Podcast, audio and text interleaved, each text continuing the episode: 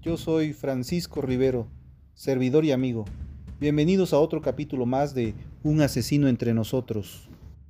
Yo sé que no te conozco y sin embargo nos encontramos aquí de mañana, tarde o noche. Así que si escuchas esto, recibe un gran abrazo desde el fondo de mi corazón. Seguramente has escuchado sobre los asesinos seriales, asesinos por naturaleza. Aquí te explico. Afortunadamente archivada por teorías con mayor asidero científico, la visión del médico italiano César Lombroso dominó durante mucho tiempo el debate y el estudio en materia forense. Nacido en 1835, el especialista llegó a la conclusión de que los criminales tenían hundida la fosa occipital característica que los asemejaba a los animales. Según concepción del médico, el comportamiento criminal no era consecuencia de una serie de factores sociales y psicológicos, sino que se relacionaba con una disposición biológica. Y para llegar a esta conclusión, César Lombroso estudió durante 10 años miles de perfiles de delincuentes y encontró rasgos antropométricos que consideró similares en todos los casos. Cajas craneanas, pequeñas, grandes, bolas del juicio, escasa vellosidad, mandíbulas marcadas, cabello espeso y enrulado, defectos en las orejas y asimetría en el rostro.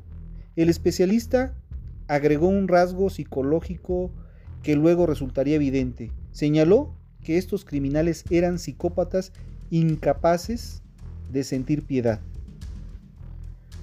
Para Lombroso, el criminal nace como tal y está predestinado a matar. Es una especie humana distinta que no puede eludir su destino. Su controvertida teoría carecía totalmente de sustento científico y fue refutada por un contemporáneo suyo, Jean Le Cassagne, para este médico de la Universidad de Lyon, no eran los rasgos genéticos, sino el medio social lo que actuaba en, la construcción del perfil homicida. Criminólogos reconocidos como Edmund Lockhart advierten que no existen los asesinos congénitos, sino que el medio y las circunstancias provocan en ciertos individuos la compulsión por el crimen. En su libro de Serial Killers, de Rowan Menesi, Joel Norris describe los ciclos de violencia como generacionales. Los padres que abusan de sus hijos, tanto física como psicológicamente, instalan en ellos instintos de violencia, recurso al cual acudirán en primer lugar para resolver sus retos y problemas personales. Las teorías de Ressler, de Robert Ressler, sobre la constitución familiar, terminarían por archivar finalmente todas las hipótesis sobre los crímenes o criminales natos. Para la elaboración de un perfil del asesino, el criminólogo analiza y evalúa los siguientes puntos. Punto número 1. La escena del crimen. El asesino puede usar varios sitios desde que atrapa a su víctima. Sin embargo, la escena principal es donde se produce la muerte. Esta suele ser en la que se encuentran más evidencias psicológicas y físicas. Punto número 2. El perfil geográfico. Este habla de la topografía en la que se desenvuelve el delincuente, en función de las experiencias que ha tenido en cada, en cada lugar. Nos echa luz o nos da luz sobre su zona de confianza, sobre el territorio, sobre la zona de influencia que tiene el serial killer y sobre cómo se mueve y se desplaza. Estos factores pueden indicar dónde buscarlo y dónde actuará en el futuro. Como cualquier depredador, el serial killer ataca a su víctima en un territorio seguro para que su presa tenga menos posibilidades de escapar y poder huir de él rápidamente. Punto número 3. El modus operandi. Este es el método del asesino para llevar a cabo sus crímenes. Describe las técnicas y las decisiones que toma en el momento en que ocurren los hechos. Esta evaluación puede arrojar características psicológicas de gran importancia. Si es planificador e inteligente, qué profesión tiene, si es descuidado o perfeccionista. Punto número 4. La firma. Ya que el asesino en serie desea ser reconocido por su crimen, como si se tratara de una obra de arte, mantiene su firma a lo largo de su carrera criminal, incluso si modifica su modus operandi. Punto número 5. Victimología. El primer testigo del hecho criminal es la víctima y tiene una importancia crucial. Ella presencia el crimen, recibe el acto criminal y sobre su cuerpo se representa el modus operandi y la firma del asesino. Si la víctima sobrevive, puede aportar mucha información de primera mano. Si fallece, es necesario realizar una autopsia con la mayor precisión posible. ¿Sabía usted que necesita un asesino para entrar en la clasificación de asesino serial? Bueno, pues le explico.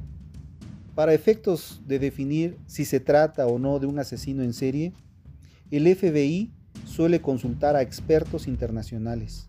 Hay un acuerdo general que indica que es necesario cometer al menos tres homicidios para entrar en la clasificación de asesino serial o serial killer y que debe existir intervalos fríos entre uno y otro.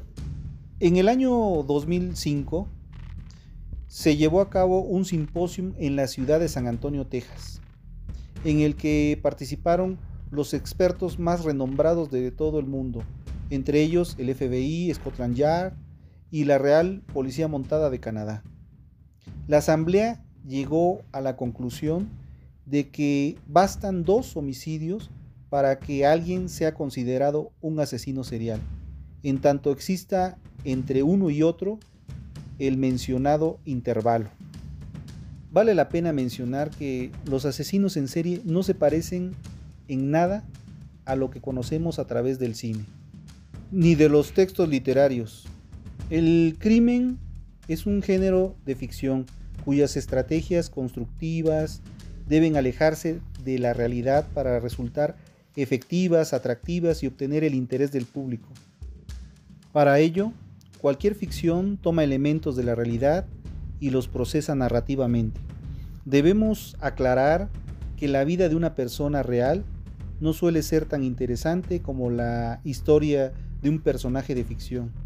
Esto se aplica también a los asesinos seriales como por ejemplo Aníbal Lecter o Dexter Morgan, son ingeniosos, desarrollos narrativos, pero no verdaderos asesinos.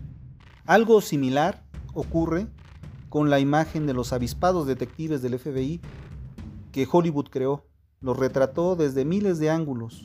Quienes realmente trabajan este tipo de, de perfiles no son brujos que adivinan hasta el más mínimo detalle del culpable el trabajo del criminólogo se circunscribe o se constriñe a delimitar los rasgos psicológicos del asesino y proporcionarlos a la policía local, que con ellos podrá estrechar el cerco sobre el sospechoso. A su vez, los asesinos en serie tampoco se dedican el tiempo completo y, y, gastando sus esfuerzos en liquidar a los agentes del FBI. La prensa amarillista es otra fuente de confusión. La necesidad de vender una historia escalofriante provoca tergiversaciones en el carácter, en la información que recibe el público. Los datos, el modus operandi y hasta los móviles de cualquier crimen son erróneos.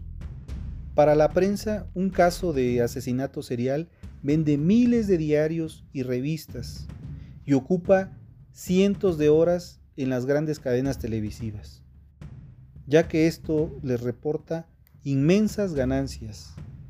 Ahora hablemos de las asesinas silenciosas.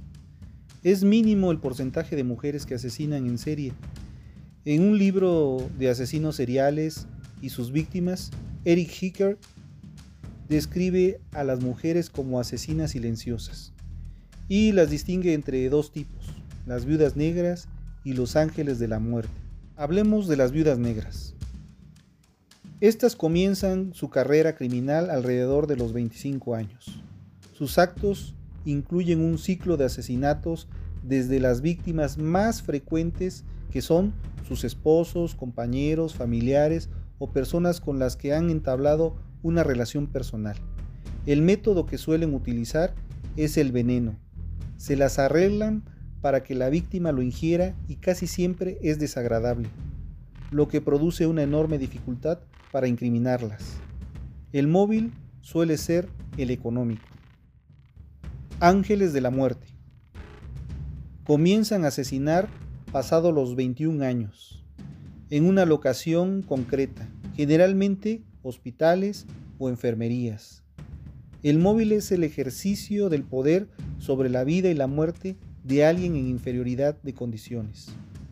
Reúne como característica esencial su compulsiva necesidad de matar y el relato de sus crímenes situándose como heroínas.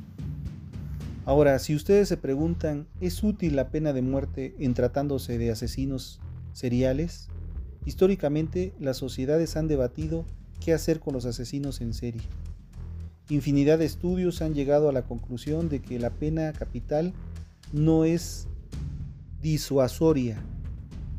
Quienes cometen delitos violentos son psicópatas. Entre otras cosas generalizan desde su punto de vista y les importa muy poco lo que opina la sociedad. Jamás creen que serán atrapados y actúan en consecuencia. En este escenario, la pena de muerte no puede disuadirlos.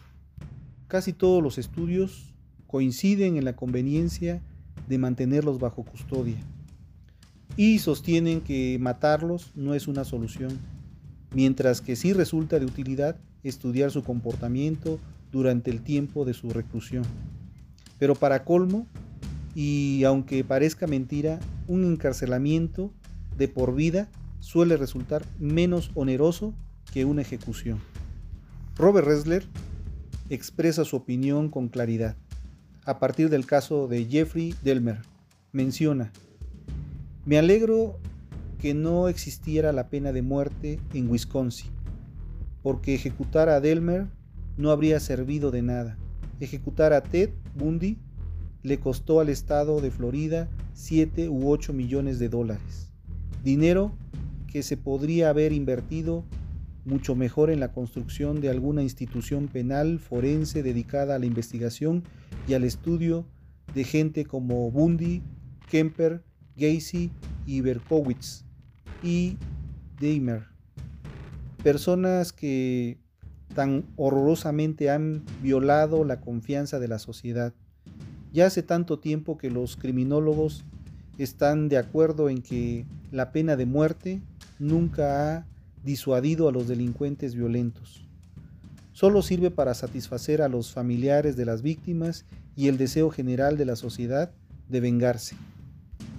Este lúcido experto en serial killers cita también una frase de Nietzsche. El que lucha contra monstruos debería evitar convertirse en uno de ellos. Cuando miras al abismo, él mira también dentro de ti. Amigos, hasta aquí llegamos este capítulo. Espero les haya gustado. Espero también sus comentarios. Infinitas gracias y gracias por estar.